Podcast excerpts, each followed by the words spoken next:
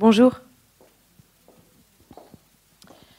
J'étais déjà impressionnée euh, à l'idée de parler d'une chose aussi pointue, n'étant pas moi-même euh, scientifique, mais euh, curieuse et intéressée. Ben, je le suis d'autant plus en étant là debout sur cette scène, très haut au-dessus de vous.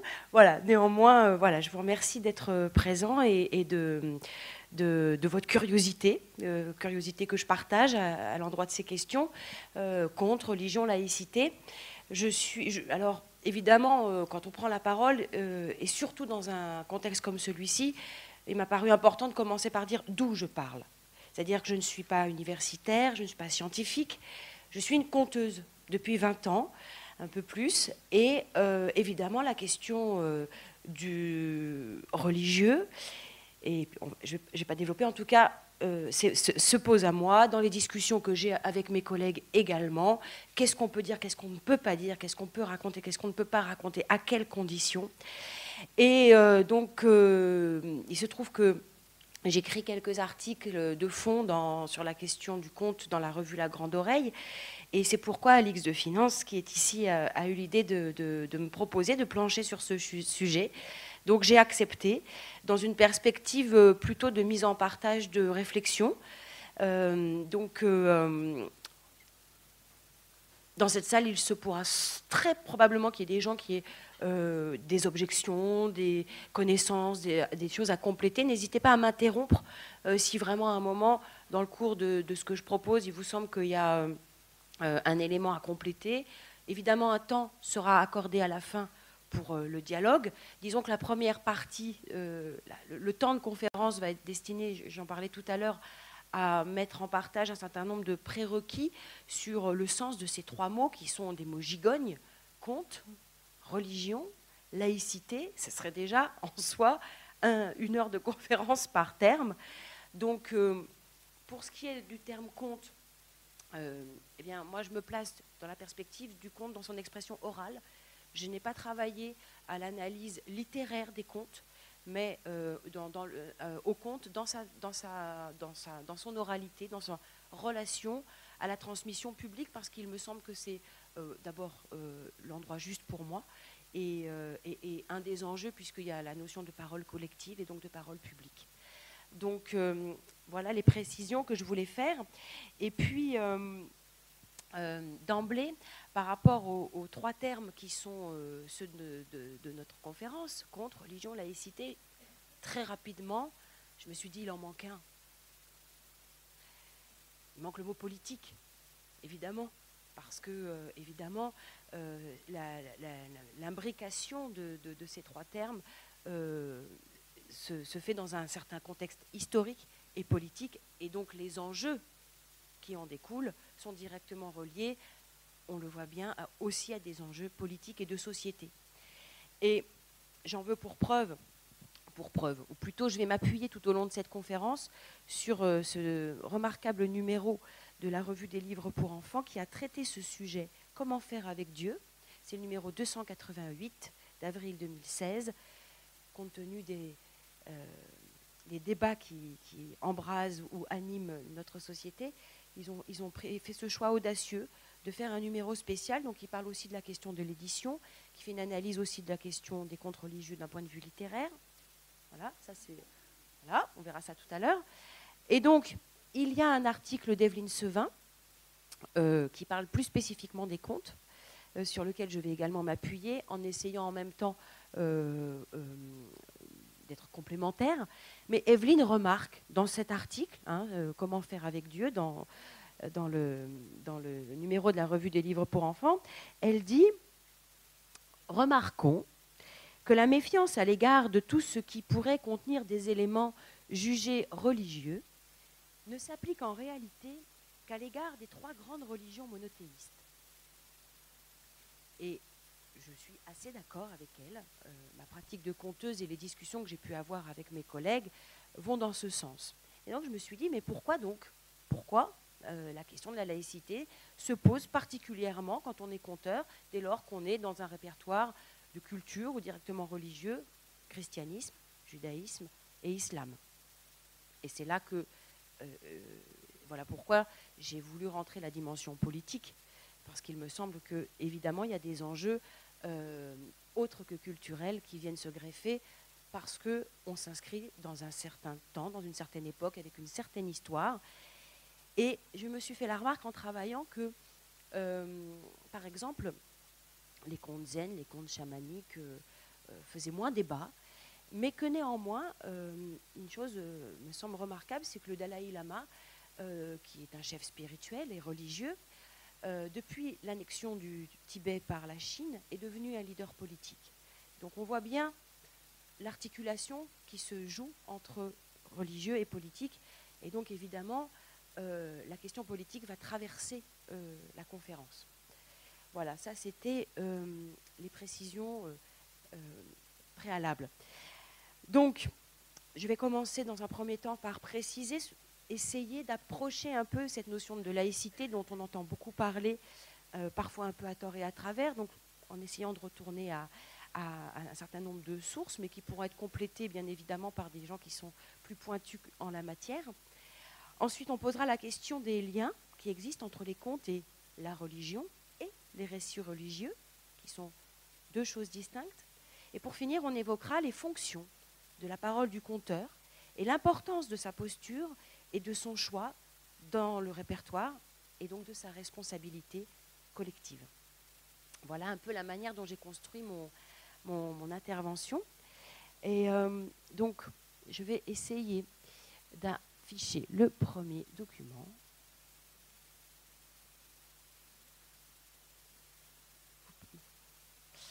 Euh, donc voilà, petit, tout petit rappel. Je vais aller rapidement parce que j'imagine qu'il y a un certain nombre de choses que vous savez. Mais c'est intéressant de refaire le chemin pas à pas. Ça permet de, de, structurer la, pensée. On va essayer de. C'est ce que j'ai. L'idée, c'est d'essayer de formuler ensemble une pensée euh, utile à tous et d'essayer de sortir de, de l'opinion. Donc, pour accéder à ça, ben, j'ai essayé d'aller vers des sources. Euh, voilà. Donc, la laïcité, historiquement, sans doute le savez-vous, elle a été, euh, été euh, nécessaire pour euh, la séparation de l'Église chrétienne et de l'État.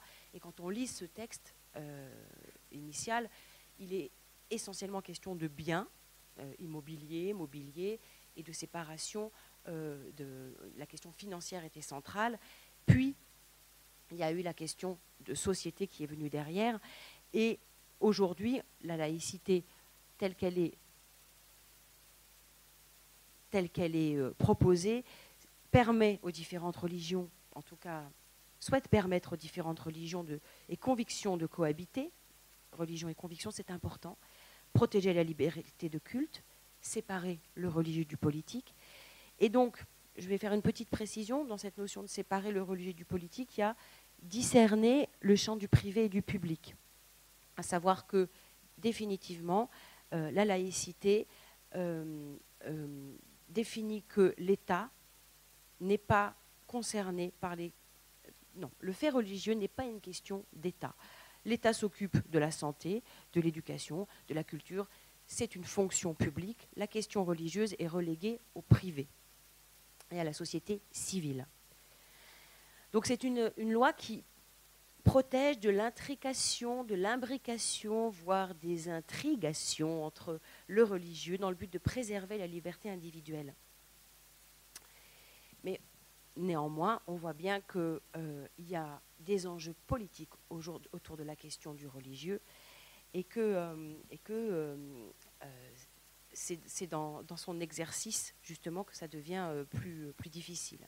La France a inventé le mot de laïcité et sa manière de l'appliquer est spécifique.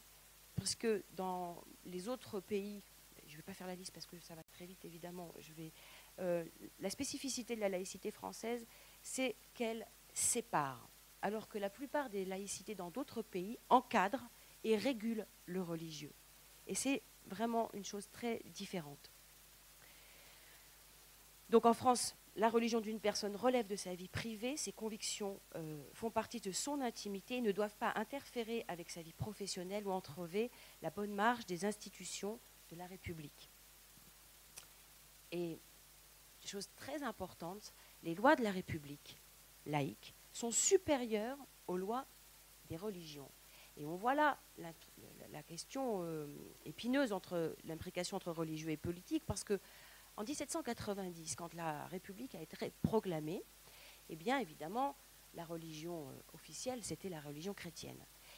Et quand la religion, quand la République a été proclamée, chacun des citoyens français a été enjoint de jurer d'être fidèle à la nation, à la loi, au roi, et de maintenir de tout son pouvoir la constitution décrétée par l'Assemblée nationale et acceptée par le roi. Et les curés, à l'époque, eh se sont trouvés spontanément dans un conflit euh, intérieur très important parce que leur chef, ben, c'était le pape. C'était à eux, c'était au pape qu'ils obéissaient. Et le pape qui donnait aussi sa loi.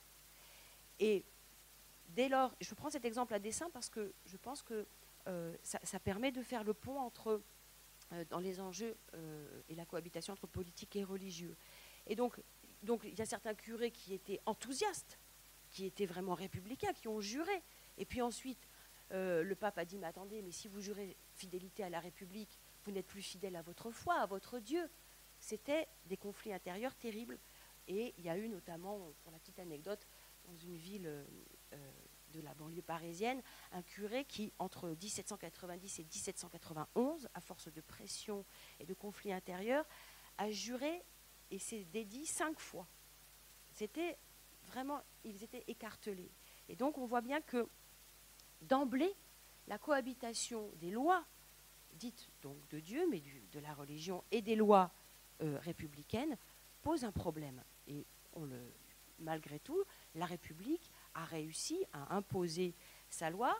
Et jusqu'à il y a quelque temps, eh elle permettait finalement à chacun et à chacune de porter des signes extérieurs qui témoignaient de sa foi, ou de toute autre conviction d'ailleurs, excepté, il va de soi, les signes nazis, racistes, de, cet ordre-là, sans être inquiété. Et tout citoyen, je parle bien des citoyens et pas des représentants de la République, pouvait porter des kippas, des croix, des foulards, des signes anarchistes, VVF, euh, MLF, au fond, ça relevait pour l'État, c'était traité de la même manière. Seuls les représentants euh, de la République s'engagent à une neutralité. On est d'accord. Et donc, la liberté d'expression de ces convictions, qu'elles soient religieuses ou civiles finalement, puisque euh, pouvait créer certes des frictions, parce que évidemment, quand on n'est pas d'accord, bah, créer des tensions. Néanmoins, on apprend à dialoguer autour de ça.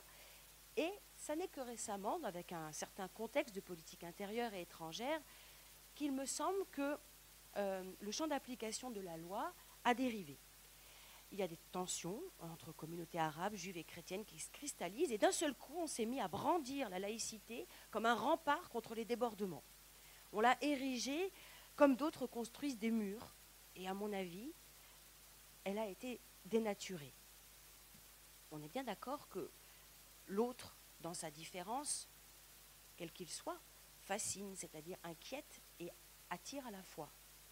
On est d'accord aussi que la constitution de groupe, quel qu'il soit, religieux ou, euh, ou autre, entraîne mécaniquement l'exclusion de ceux qui n'en sont pas.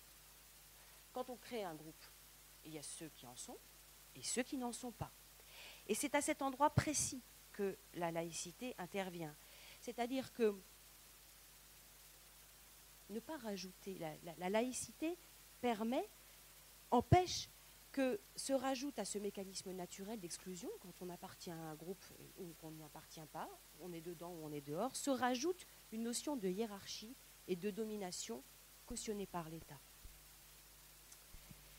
Et donc c'était une garantie, c'est une garantie de favoriser la cohabitation euh, des différentes religions et convictions, et puis progressivement, euh, pour des raisons euh, de cristallisation et d'enjeux sociaux et politiques, ça devient finalement quelque chose qui serait pour empêcher l'expression par peur du conflit. Il me semble que c'est un renversement de sens qui conduit aujourd'hui à se reposer des questions qui ont été tranchées, par exemple. on est tellement inquiet, fébrile sur ces questions de l'expression du religieux parce qu'on craint des débordements, qu'on euh, on en vient effectivement à se dire, bon alors attends, moi je suis conteur, alors est-ce que je peux dire Église dans mon histoire? Est-ce que je peux raconter? Mais on verra ça plus loin. Et on repose des questions, euh, parce que par exemple, à l'époque de la mise en œuvre de la laïcité, il s'était posé des questions, par exemple, les fables de La Fontaine. Fallait-il, dans les manuels scolaires, retirer toutes les, références chrétiennes des fables de La Fontaine Jusqu'où aller dans euh, la euh, disparition de tout référent religieux? Et un certain nombre de décisions ont été prises donc il y a bien longtemps. Et aujourd'hui, on voit que les questions se reposent. Donc, je propose qu'on regarde, euh, qu'on retourne à la source quand on se pose ce genre de questions. Mince, oui, c'est ça. Donc la loi euh, de 1901 est, très marquée par le contexte historique dans lequel elle s'inscrit. Donc j'ai fait le choix plutôt euh, de vous proposer un texte qui est sur euh, qui vient de l'Observatoire de la laïcité et qui a rassemblé en quelques paragraphes les fondements de cette loi. Excusez-moi. Merci.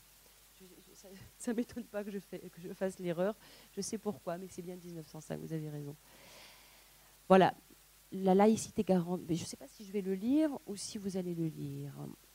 Euh, la laïcité garantit aux croyants et aux non-croyants le même droit à la liberté d'expression et de. De leur conviction. Elle assure aussi bien le droit de changer de religion que le droit d'adhérer à une religion. Elle garantit le libre exercice des cultes et la liberté de religion, mais aussi la liberté vis-à-vis -vis de la religion. Personne ne peut être contraint par le droit au respect de dogmes ou prescriptions religieuses. La laïcité suppose la séparation de l'État et des organisations religieuses. L'ordre politique est fondé sur la seule souveraineté du peuple, des citoyens et l'État, qui ne reconnaît et ne salarie aucun culte. C'est la notion que j'évoquais tout à l'heure sur le fait qu'il n'y a pas de hiérarchie, elles sont toutes égales. C'est cette notion qui ne reconnaît, ne salarie aucun culte. Ne se mêle pas du fonctionnement des organisations religieuses. De cette séparation se déduit la neutralité de l'État et donc de ses représentants, comme on l'a vu tout à l'heure, des collectivités et des services publics, non de ses usagers. La République laïque assure ainsi l'égalité des citoyens face aux services publics, quelles que soient leurs convictions La laïcité n'est pas une opinion parmi d'autres, mais la liberté d'en avoir une. Elle n'est pas une conviction, mais le principe qui les autorise toutes, sous réserve du respect de l'ordre public. Alors pourquoi j'ai mis en jaune la première et la dernière occurrence de ce texte? C'est parce que je, sens qu'aujourd'hui, si la question se pose et, qu'on regarde euh, ensemble cette question-là, contre religion, laïcité, c'est qu'il y a des tensions. Et il me semble qu'un certain nombre d'interprétations des lois reposent sur une petite contradiction qu'il peut y avoir entre garantir la liberté d'expression des convictions, qui est la première occurrence, et la dernière, qui dit qui les autorise toutes sous réserve du respect de l'ordre public. Alors, c'est vrai que euh, cette question de, trouble à l'ordre public fait référence finalement à, la Constitution qui elle-même définit le champ de la liberté individuelle à partir du moment où elle ne, ne nuit pas à autrui. Voilà, on peut exercer sa liberté à partir du moment où elle ne nuit pas à autrui. Et là, aujourd'hui, euh, voilà, dans ces questions de laïcité, on peut exprimer ses convictions religieuses à partir du moment où ça ne trouble pas l'ordre public. Alors, en termes légaux, le trouble à l'ordre public est très clairement défini. Finalement, c'est assez rare. Mais ce à quoi on assiste, y compris nous en tant que compteurs dans l'exercice de nos métiers, c'est que par anticipation, par peur du trouble à l'ordre public, parce qu'on s'inscrit dans le contexte que j'ai décrit tout à l'heure, eh bien, vous le verrez tout à l'heure dans les témoignages euh, que j'ai apportés, euh, euh, eh bien, on anticipe le trouble à l'ordre public et du coup on réduit les libertés. On dit ah non, on va pas faire des comptes juifs aujourd'hui parce que là dans le contexte c'est mieux pas. Donc ça pose question réellement et je pense que ça s'articule et qu'un certain nombre de, lois qui du coup encadrent la mise en œuvre de la laïcité sont sur cette base-là, peut-être. Voilà, donc ce texte est issu de l'Observatoire de la laïcité. Je trouve qu'il est assez, assez clair et, précieux de le, de le, regarder compte tenu de tout ce qu'on entend aujourd'hui.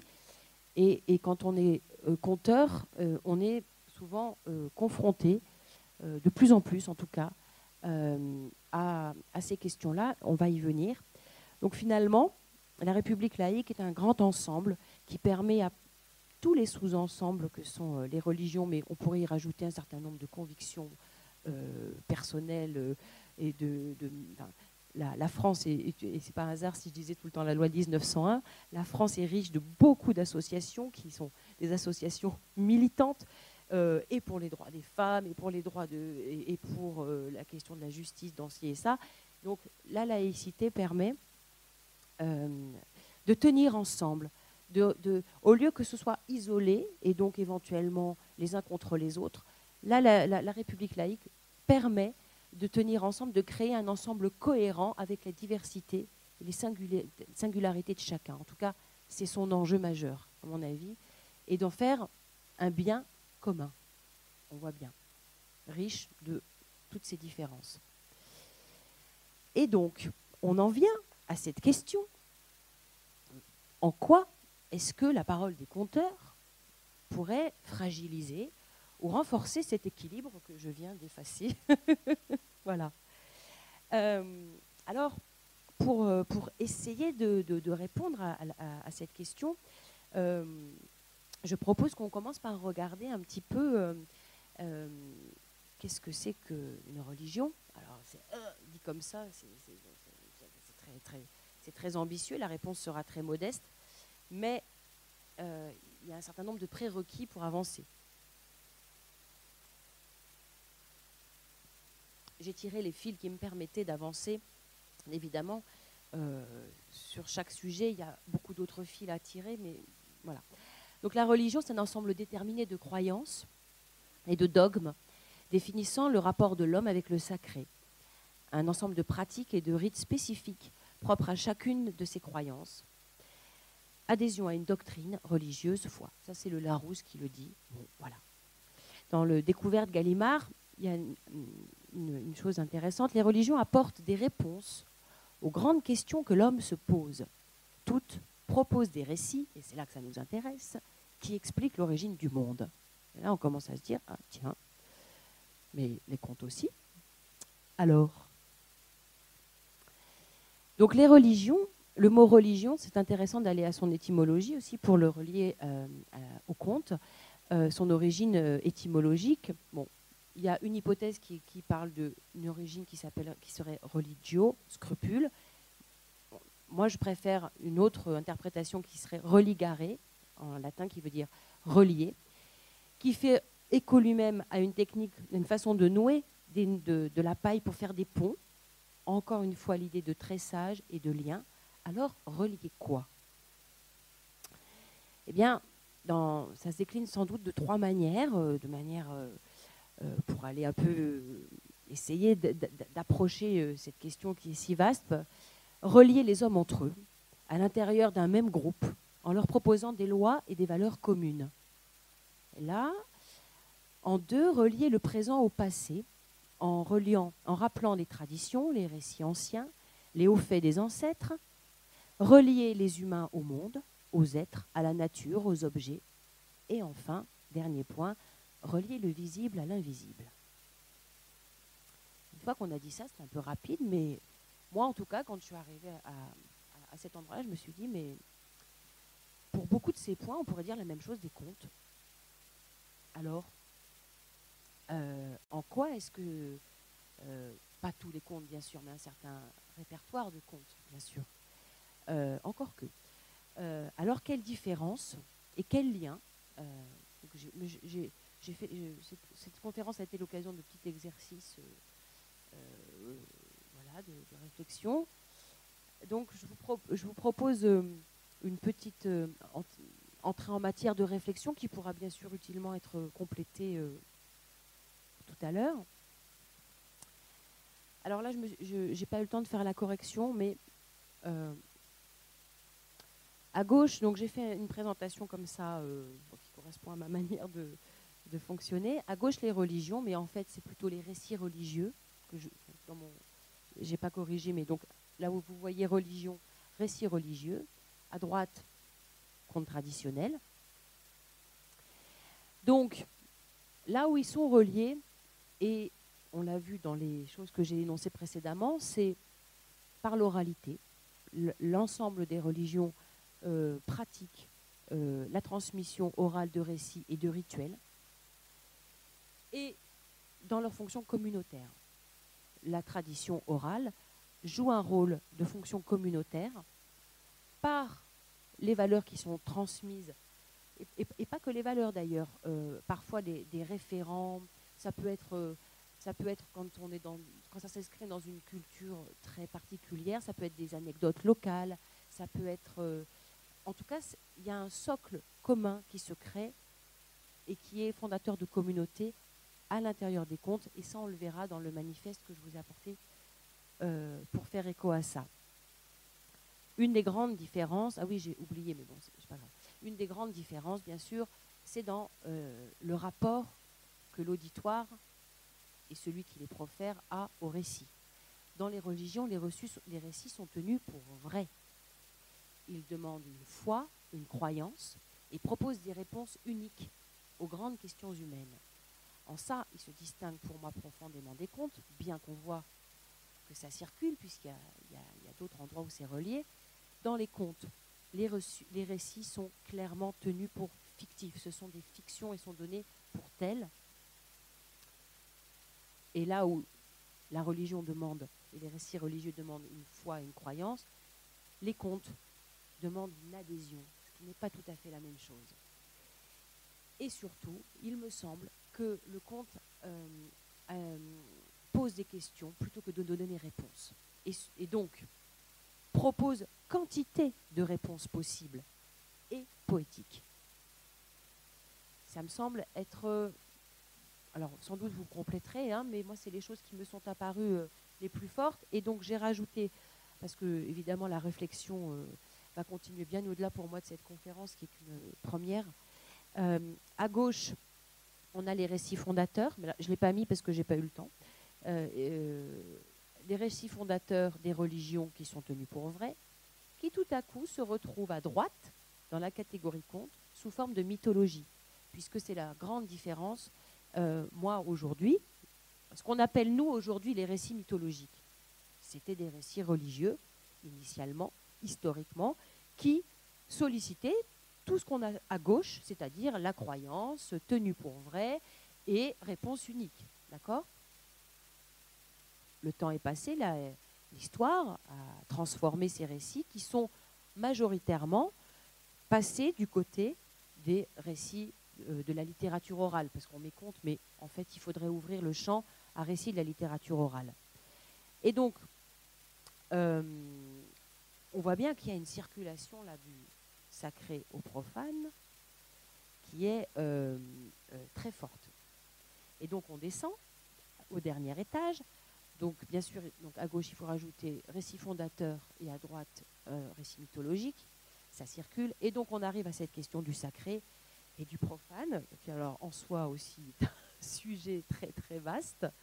En tout cas, de manière assez simple, il me semble que les notions de... Disons que les contes traditionnels, la littérature orale, on va dire plus, plus, plus largement, la littérature orale, s'est inspiré des récits religieux et en a retiré un, répertoire qui témoigne d'une certaine sagesse, d'une spiritualité, voire d'ésotérisme.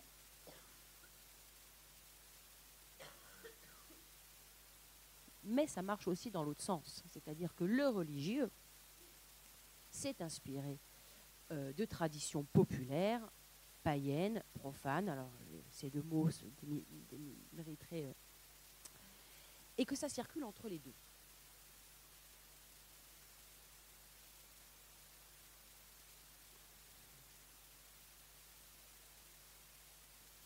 Est-ce que, est que là, à ce moment-là, de ce que je vous raconte, vous avez des questions euh, ou est-ce que je continue?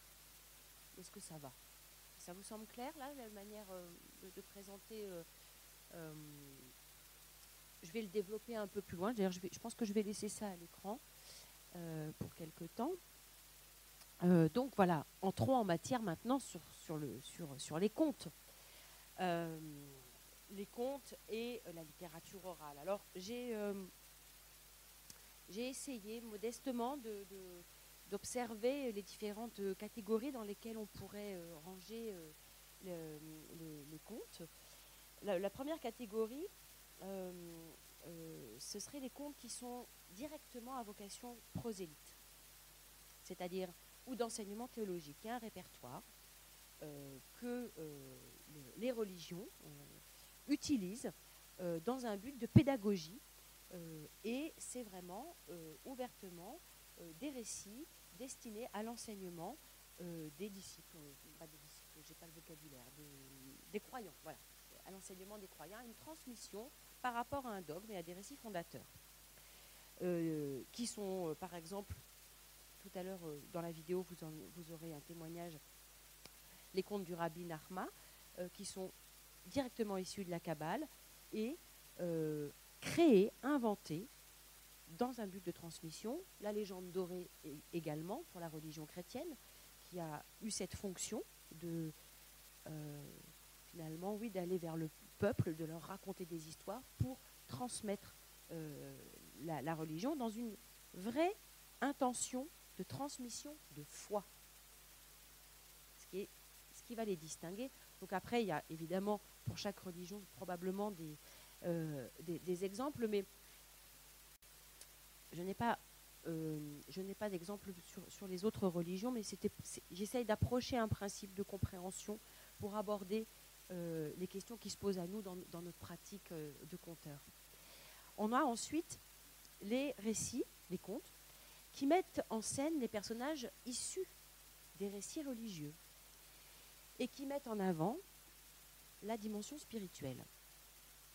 Alors, ce sont des contes qui sont directement issus des religions, mais qui ne font pas partie euh, des textes dits sacrés, et qui témoignent d'une culture, d'une vision particulière du monde, souvent avec un certain humour, et ils sont destinés à éveiller l'homme à la dimension mystique ou spirituelle. Et on a, pour les religions, un répertoire spécifique qui n'est pas dans un but de d'intention de, convaincre, hein, de, foi, mais d'éveil de manière beaucoup plus ouverte. Et là, je vais quand même vous raconter quelques petits contes pour illustrer le propos. Donc, il y a le, dans la religion juive, il y a le, répertoire de contes assidiques. La religion musulmane a son répertoire de contes soufis. Les bouddhistes ont les contes zen. Et euh, les chrétiens ont aussi un répertoire de contes chrétiens dont je ferai un petit chapitre à part euh, sur les contes chrétiens tout à l'heure. Et pour permettre d'approcher la différence entre les récits dont je parlais tout à l'heure, qui sont vraiment dans une intention euh, de transmission de foi, et là, qui sont plus dans une dimension spirituelle, je vais vous raconter un petit conte. Donc, euh, c'est l'histoire d'un homme donc, qui, qui, qui, est très malheureux. Et il va voir le rabbin qui est toujours de bons conseils et il arrive, il est épuisé, il est fatigué, il est à bout de nerfs et, il lui dit Ma femme passe son temps à hurler, les enfants sont insupportables, on est à l'étroit, ça sent mauvais, on n'a pas assez à manger. Et il demande au rabbin ce que le rabbin peut faire pour lui. Le rabbin lui dit euh, Je comprends, je comprends. Bien. Est-ce que dans la cour, en bas de chez toi, tu as des poules? Bah Oui, oui, j'ai des poules. Bon, bon, bon, bon, c'est bien, dit le rabbin. Ben, tu vas mettre les poules dans ton appartement, puis tu reviens me voir dans une semaine. L'homme, bien sûr, est soumis à la parole du rabbin, il obéit, il croit en sa sagesse. Il revient une semaine plus tard, il est sur les genoux. il dit, mais pourquoi vous me demandez de mettre les poules dans mon appartement, plus des enfants qui sont insupportables, de ma femme qui crie, il y a l'odeur, c'est insupportable. Oui, oui, oui, je sais, dit le rabbin. Mais je me demandais justement pendant la semaine, est-ce que dans la cour, en bas, vous avez des chèvres? Euh, bah, Oui, oui, j'ai des chèvres. Ah ben voilà, c'est bien.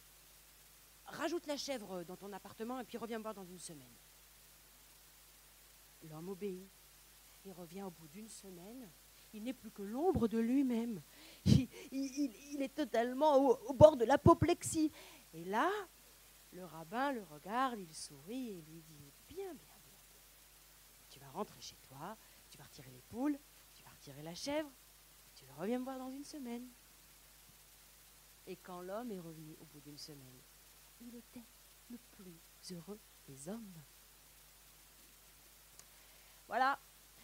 Ce sont des histoires populaires, à la profondeur insoupçonnée, mariant la mystique et l'expérience quotidienne. Les contes acidiques offrent à chacun, qu'il soit sage ou simple, une lecture de la vie en lien avec le divin. Ces contes ont pour cadre de vie la, la tradition juive d'Europe de l'Est invitent souvent à la réinterprétation audacieuse et respectueuse de la tradition dont ils sont issus, dans la banalité d'une situation, dans la familiarité d'une formule ou d'une question, dans un quelconque fait divers, jaillit l'étincelle divine, éclate la profonde leçon religieuse, morale ou métaphysique. Je n'ai pas d'exemple de conte soufi, néanmoins j'ai un exemple de conte zen. Un moine avait fait vœu de ne jamais mentir. C'était là son engagement. Et un jour, son voisin est arrivé chez lui totalement paniqué. Il était poursuivi par des soldats qui lui, reprochaient, un vol qu'il n'avait pas commis. Il demandait à son ami, le moine, s'il voulait bien le cacher. Le moine a, refusé. Il dit J'ai fait vœu de ne jamais mentir, je ne peux pas te cacher. Alors son voisin lui a dit Très bien, au moins s'ils viennent, dis-leur que tu ne m'as pas vu.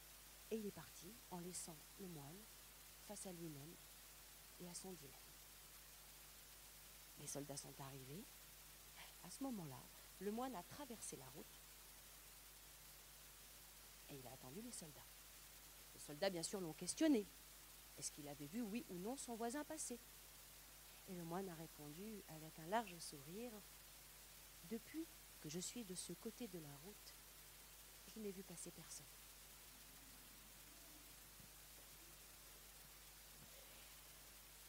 En lien avec la religion chrétienne, mais bien sûr, vous allez comprendre que on peut. C'est un homme qui visite un chantier. Et sur ce chantier, eh bien, il y a d'autres hommes qui cassent des cailloux. Il s'arrête devant l'un d'entre eux qui a la mine grise, le dos voûté. Il lui dit euh, Bravo homme, que fais-tu Ça ne se voit pas, je, casse des cailloux. Bien, dit l'homme. Merci de ta réponse. Et puis, il continue sa visite il s'arrête devant un autre homme qui lui aussi casse des cailloux, mais il le fait avec un peu plus d'entrain. Et quand euh, l'homme lui pose la question, que fais-tu? L'homme se relève, sourit, essuie son front et dit, eh bien, je travaille pour nourrir ma famille. Eh oui, vous connaissez cette histoire, le dernier, lui travaille avec beaucoup d'enthousiasme et d'allant, et quand l'homme s'arrête pour lui demander ce qu'il fait, il ouvre un large sourire et répond moi, monsieur, je construis une cathédrale à la gloire de Dieu.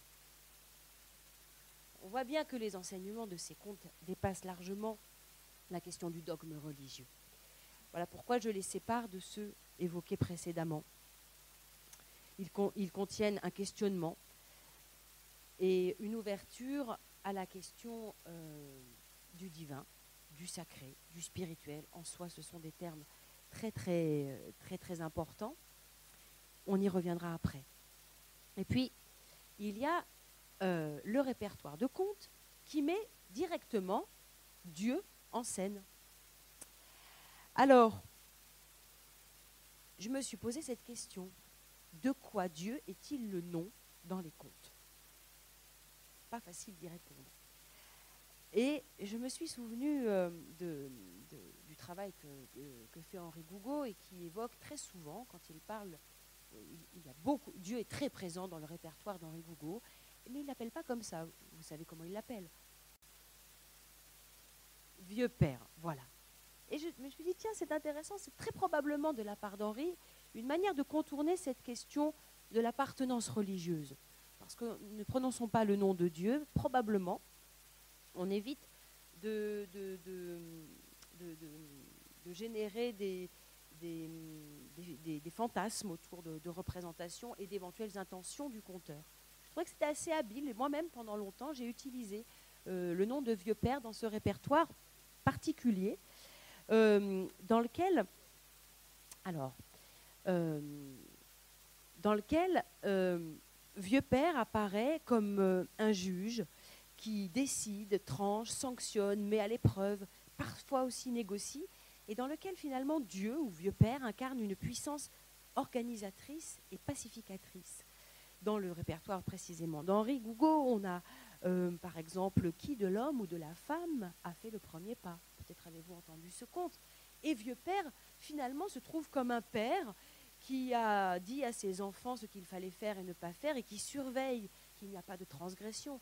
Et on voit l'homme et la femme déployer des trésors de ruse pour transgresser l'ordre paternel. Et, du coup, ensuite, transformer l'ordre du monde. On a aussi euh, euh, des récits où Dieu, euh, est question, Dieu est mis en scène, comment la mort est arrivée sur Terre, on a pourquoi l'homme est plus fort physiquement que la femme. Et dans, dans, dans, dans ce répertoire très particulier, moi j'ai parfois l'image de Zeus qui arrive euh, en fond d'écran, je dirais, euh, dans, sa, truculence, il y a quelque chose souvent de très facétieux. Et, je pense que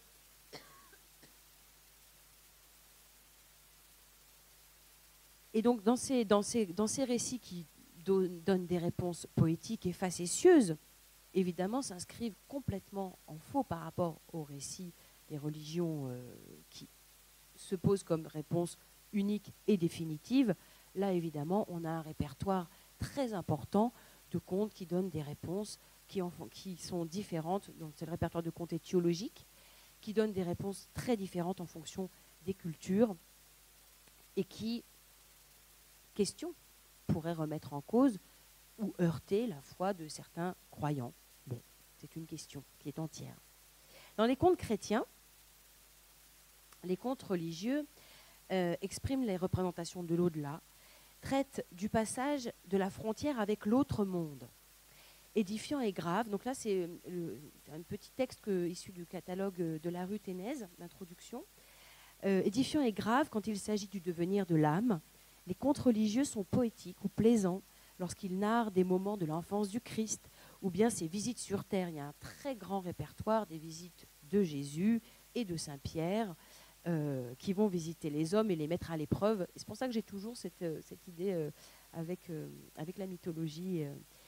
Donc ils peuvent aussi donner lieu à des récits quasiment facétieux. Et donc chez le, dans le de la rue Ténèse, les contes religieux sont essentiellement des contes chrétiens, très majoritairement des contes chrétiens. Donc ils sont rangés de la manière suivante. Dieu récompense et punit, 750 à 779.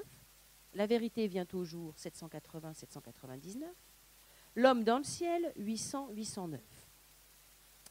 Et dans ces, euh, dans, ces, récits, de la même manière, on a la mise en œuvre d'une, de, beaucoup de, facéties avec un duo Saint-Pierre et Jésus que je vous invite à, à, découvrir si ce n'est pas encore fait. Mais avançons. Euh, j'ai pris comme exemple, euh, parce que peut-être euh, c'est une histoire que vous connaissez, l'histoire du jongleur de Notre-Dame. Je trouve que c'est une histoire intéressante qui questionne et en plus, euh, si vous, pourrez relier, il y a un article qui est consacré à l'édition de cette histoire, le jongleur de Notre-Dame. Ah, pour, pour, aller très très vite, hein, c'est une histoire qui questionne bah, la foi et l'expérience mystique. Du point de vue de la religion chrétienne, évidemment, puisque c'est le contexte dans lequel cette histoire s'exprime, mais donc il s'agit d'un jongleur qui est écartelé parce que à la fois il voudrait être totalement dédié et dévoué aux grandes choses de la religion, de Dieu, et qui n'est qu'un battleur, un jongleur. Et ça lui semble trivial et en même temps, c'est ce qui l'anime, c'est ce qui le fait vivre. Et il est très réprimandé par un curé qui, l'encourage à plus d'ascèse, à plus encore de prière. Et lui, il jongle, c'est ça qu'il aime faire. Et donc tout le conte repose sur ce conflit-là entre qu'est-ce que c'est qu'être dédié et dévoué à Dieu, qu'est-ce que c'est euh, que euh, la relation mystique, et à côté, finalement, là, moi ça m'intéresse aussi, c'est l'acte artistique de ce jongleur. Et donc la fin de cette histoire euh, repose sur le fait que il est dans la cathédrale, le jongleur, il fait une jongle tellement sublime qu'il est touché par la grâce et visité. Je crois que c'est la Vierge qui lui apparaît. Il y a un miracle. Hein, peut-être voilà la Vierge qui lui sourit. Voilà. Il y a un miracle. Et alors que le, on va dire le curé, mais peu importe son, grade, est persuadé que ce jongleur fait mal, il s'aperçoit qu'il est sur le chemin de Dieu aussi, en exprimant euh, euh, avec ferveur et sincérité euh, ben, cette jonglerie, qui est une, représentation aussi du geste artistique pour moi, et, qui, on voit bien que dans une histoire comme celle-ci, les questions posées dépassent largement la question du dogme en lui-même, de la même manière que euh, celle que j'ai citée précédemment. Euh, après, il y, a aussi le répertoire qui est sans doute, euh, là je le dis, je le dissocie pas. Excusez-moi. le temps, 15h30, ça va. Donc il y a aussi le, répertoire qui, met, qui en scène le diable et le bon Dieu. Et, ça d'ailleurs pas que, chez les chrétiens. Euh, et, il me semble, euh, comme ça, mais on pourra en parler tout à l'heure, il me semble que euh, le diable et le bon Dieu, dans, ces contes traditionnels, sont des archétypes au même titre que le roi, l'enfant, la princesse, le sot, et qu'ils incarnent finalement les différentes facettes de l'homme et la complexité du psychisme. Pardon, je vais m'arrêter.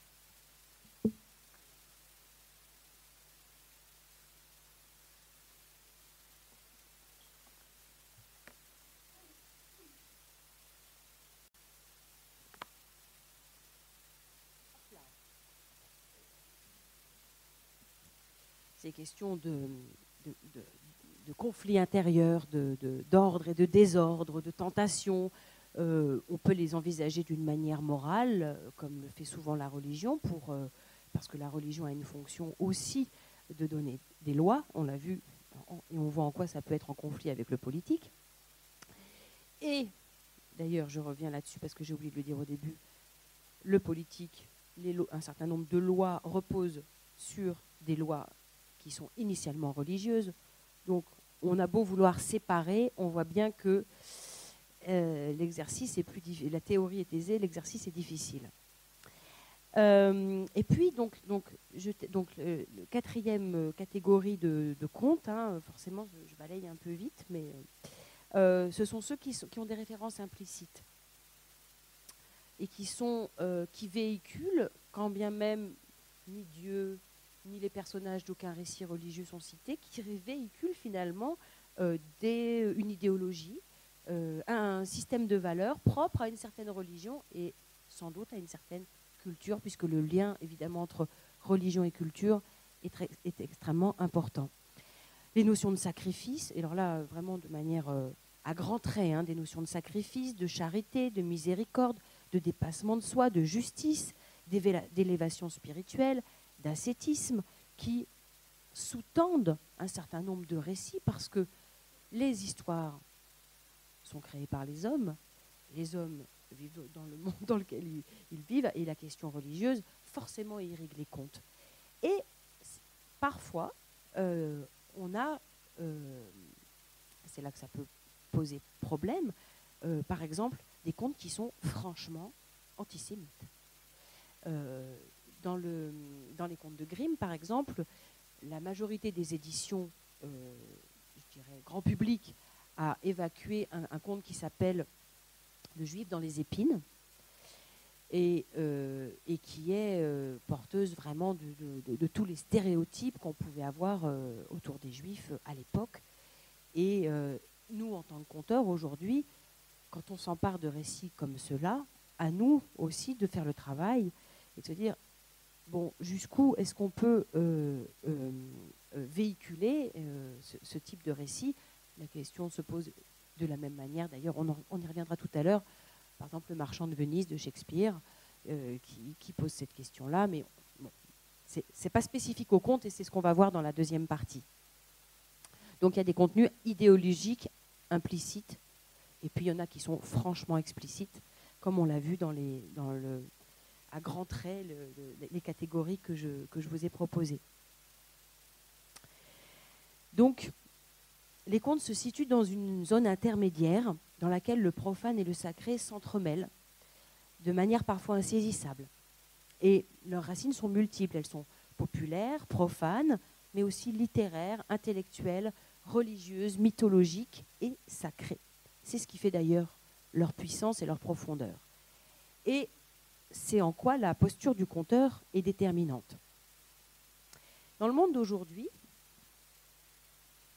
qui est quand même euh, de plus en plus matérialiste, il y a, euh, à mon avis, par réaction, une espèce d'envahissement euh, du spirituel et des sagesses de toutes origines, qui s'assortit en même temps d'une méfiance grandissante à l'écart des religions dont elles sont issues.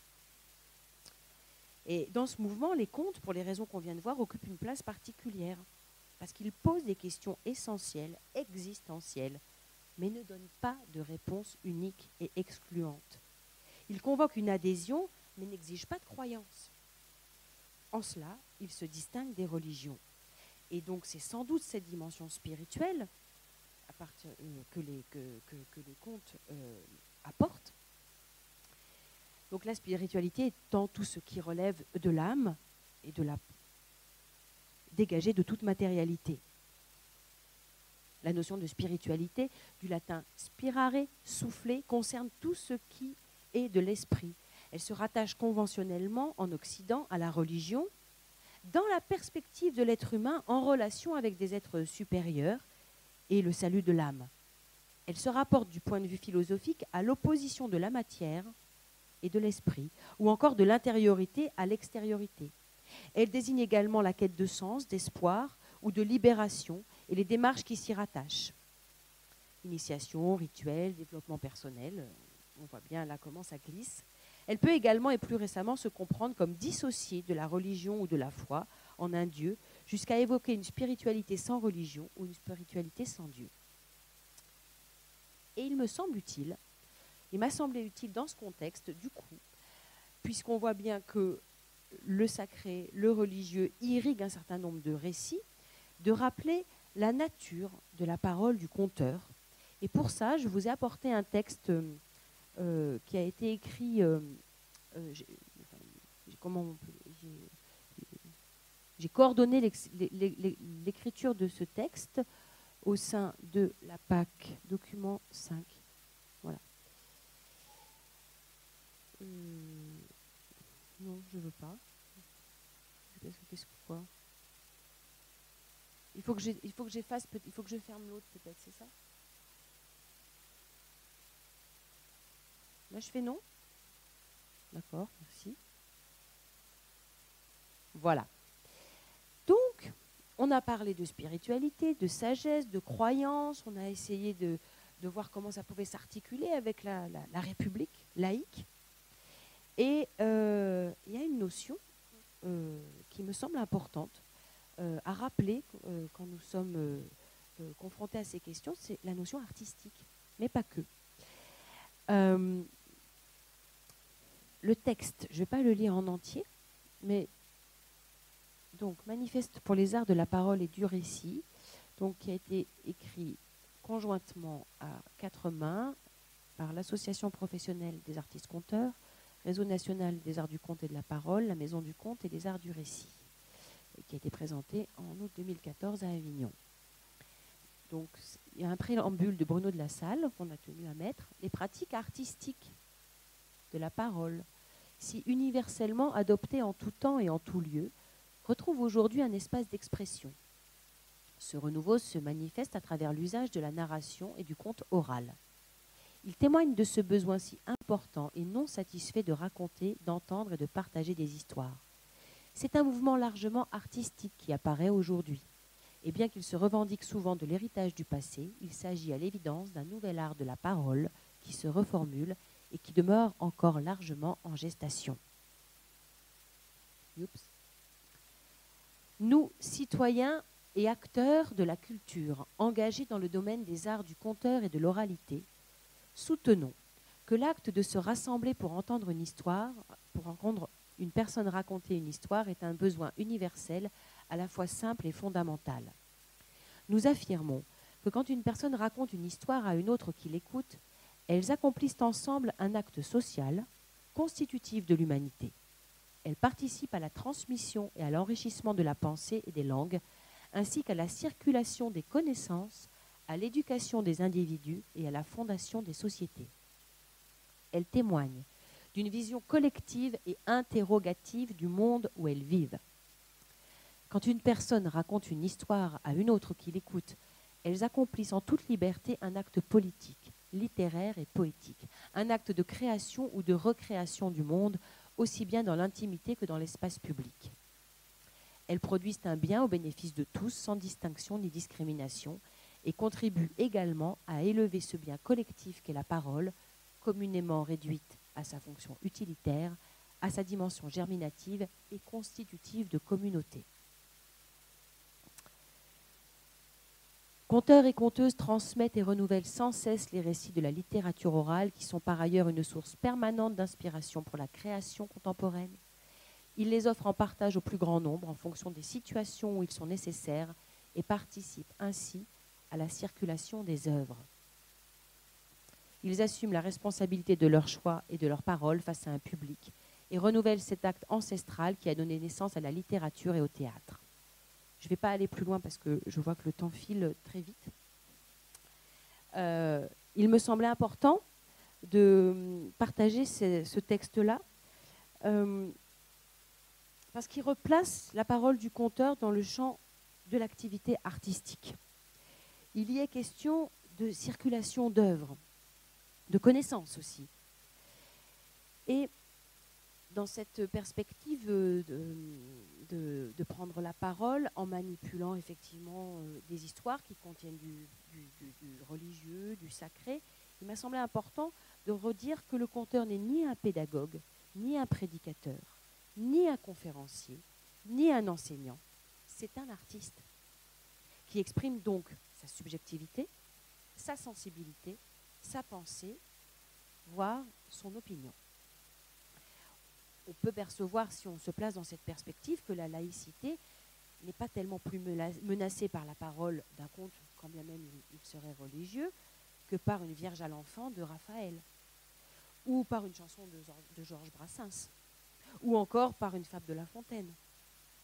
On se place du point de vue de l'œuvre qui, elle, s'inscrit dans le champ culturel et non pas religieux. Et évidemment que le culturel et le religieux dialogue, de même qu'il dialogue avec le politique. Par contre, ce qui est vrai aussi et qu'on a remarqué, je crois, enfin j'espère avoir montré, c'est que dans la mesure où le parole prend la parole en public, eh bien sa parole est politique. Elle exerce un pouvoir sur un auditoire, elle transmet des idées, des images et une certaine vision du monde. Prendre la parole pour construire un rêve, pour conduire un rêve collectif est un acte politique et j'irais même jusqu'à dire que c'est un acte subversif, mais pas du tout là où on le croit. C'est-à-dire que ça ne menace potentiellement pas la laïcité, à mon avis, mais par contre, c'est une parole qui s'oppose au matérialisme ambiant, qui s'inscrit dans une dimension de spiritualité et qui s'oppose à euh, ce matérialisme auquel nous sommes un petit peu tous soumis. Néanmoins, les compteurs doivent clarifier cette question pour eux-mêmes et dialoguer avec les enseignants et les organisateurs pour au besoin les rassurer. Et je pense que ce texte, le manifeste des arts du conteur et de l'oralité, peut vraiment contribuer, peut être un outil pour, pour nous, pour réaffirmer le champ dans lequel nous prenons la parole. Euh, et bien dire aux organisateurs, mais pourquoi pas aussi aux enfants, que la parole des contes est une parole de vérité, n'est pas une parole de véracité. Et que les contes nous divertissent tout en nous conduisant au cœur de nous-mêmes.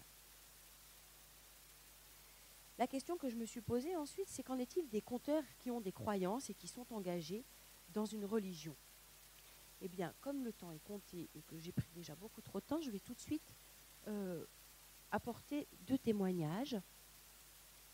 Voilà.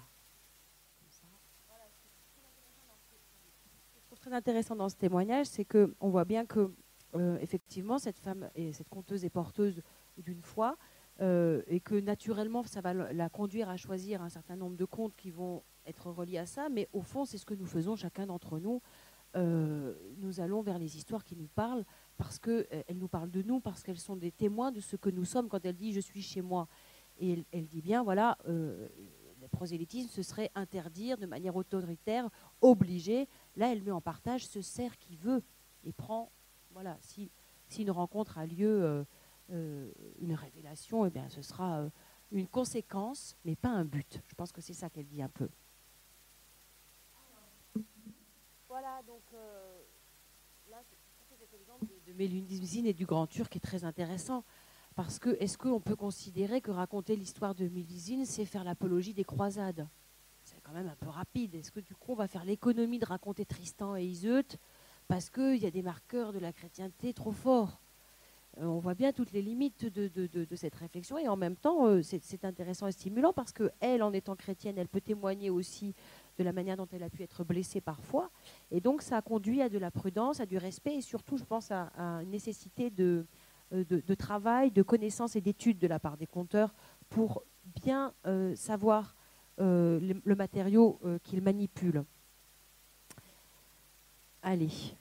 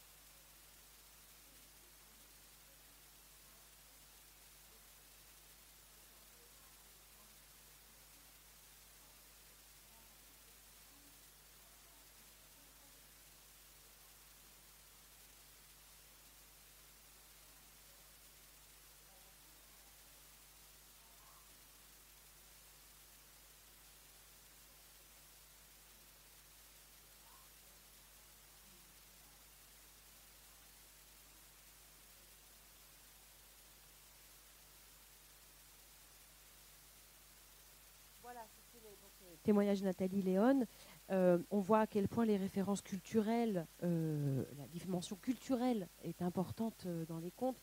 Quand là, les enfants qui ne savaient pas qui dit ça voulait dire juif, la manière dont un conte résonne différemment s'il est dans, sa communauté, avec les prérequis communs, et ou au contraire quand il a pas, quand, Valérie raconte que le gars va se protéger en se mettant dans un seau d'eau bénite et que personne ne comprend parce qu'il n'y a pas la référence culturelle. Évidemment, euh, on voit bien aussi que euh, les, contes sont porteurs d'une culture euh, qui peut contribuer, à mon sens, à une meilleure connaissance. Et, il me semble que dans une perspective de vivre ensemble, mieux on connaît une chose, mieux on peut la respecter. il me semble que les contes sont réellement un puissant moyen d'ouverture et de connaissance qui contribue à une culture de la paix, à condition qui peuvent contribuer à une culture de la paix, à condition que les compteurs transmettent et fassent le, euh, travail d'études qui évite des contresens, l'aplatissement, l'amalgame et les maladresses. Et je n'en suis pas exempte non plus, parce que c'est effectivement euh, une vraie responsabilité que nous avons quand nous prenons la parole. Il faut le mesurer euh, pour contribuer, je crois, à ce que j'appelle la culture de paix. Voilà, j'ai fait en, conclusion, voilà, je vais reprendre un petit peu. À l'intérieur des contes circulent du profane et du sacré, du populaire et du savant, de l'historique et du fictionnel. J'ai pas eu le temps d'en parler non plus euh, suffisamment. Et ce sont ces imbrications qui les rendent si stimulants, si passionnants et si riches. Mais c'est aussi, sans doute, ce qui peut inquiéter les pouvoirs publics. Car ils ne sont pas réductibles à une seule dimension et donc difficilement contrôlables. Oui, il y a toujours un risque de bascule, de glissement d'un côté ou de l'autre, et le monde d'aujourd'hui n'aime pas le risque. Et la manière de gérer le risque aujourd'hui, c'est d'essayer de faire disparaître tous les facteurs de risque? Or, c'est impossible. À force de vouloir faire ça, on va finir par faire disparaître la vie elle-même. Donc, oui, les comptes sont porteurs à la fois, à mon sens, de valeurs qui peuvent contribuer euh, au vivre ensemble, parce qu'ils sont porteurs de culture, de connaissances, de, de meilleure connaissance de l'autre, mais la laïcité cristallise un malaise culturel qui est lié à l'histoire de la colonisation. Et c'est la dimension, entre autres, mais c'est la dimension politique des religions qui pose problème, pas sa dimension spirituelle, que qui est transmise par les contes. Il me semble que plus on lutte contre ce qui est, plus on essaye de l'empêcher, de le cacher, plus on légifère, plus on renforce. C'est un peu comme si vous étiez, comme si la République c'était une baignoire, et puis tous les courants religieux, les convictions, c'était les petits canards qui, nagent dans la baignoire. Et globalement, euh, il y a des courants, ça s'agglomère d'un côté, ça va, ça, ça, vit. Et puis d'un seul coup, on se dit, oh là là, il y en a trop de ce côté. Euh, on prend un canard, on appuie, puis on essaie de le, mettre au-dessous de l'eau. Et là, il y a un poussé d'Archimède. Plus on pousse, il monte. Et donc, au bout d'un moment, les deux se fatiguent. Qu'est-ce qu'on fait? On lâche et ça explose. Et le canard, il sort de la baignoire, il se trouve le bec sur le tapis. Et j'ai un peu l'impression qu'on est dans une logique de cette. Euh, euh, disons que si on laisse faire tranquillement, globalement, ça se passe mieux, ça, se frictionne, ça s'agglomère. Alors que quand on est dans cette logique qui est celle à l'œuvre, on réduit les libertés, on légifère, on stigmatise, on frustre, on cherche à noyer ce qui nous dérange, et plus le retour de manivelle est fort, ça c'est pas moi qui le dis, c'est Archimède. Voilà. Donc moi je crois que les conteurs ont depuis toujours raconté des contes qui mettent en scène des personnages issus de récits religieux parce que les contes sont issus de la vie des hommes et des femmes et que la religion et ou le spirituel en font partie. Et ils ont donc naturellement infiltré les contes. Ils en portent l'empreinte. On ne peut pas les débarrasser de ça. Donc c'est avec cette empreinte qu'il faut venir et l'assumer pleinement. Et cela, jusqu'à présent, était admis. Je pense que si euh, si cette conférence a lieu aujourd'hui, c'est qu'elle s'inscrit dans un contexte où plus personne ne sait plus où sont les limites. Ce qui était naturel ne l'est plus. Ce qui se faisait simplement hier a des conséquences inattendues, parfois cocasses. Là, dans, vous verrez dans l'article d'Evelyne Sevin, euh, des enseignantes en Angleterre qui ont décidé de ne plus raconter les petits cochons parce qu'il y avait des musulmans dans leur, dans leur classe. Loin quand même. Donc dans cette confusion, n'est-ce pas, proposons clairement le cadre dans lequel nous nous inscrivons, qui est un cadre artistique et culturel, et réaffirmons la fonction de notre parole et, sa contribution, la contribution des contes et de la littérature orale à la connaissance, à l'ouverture et à la fraternité. Mais prenons garde aussi à ne pas devenir le bras armé d'une laïcité en perdition et à ne nous pas nous laisser instrumentaliser car les contes doivent rester aussi inutiles qu'ils sont nécessaires.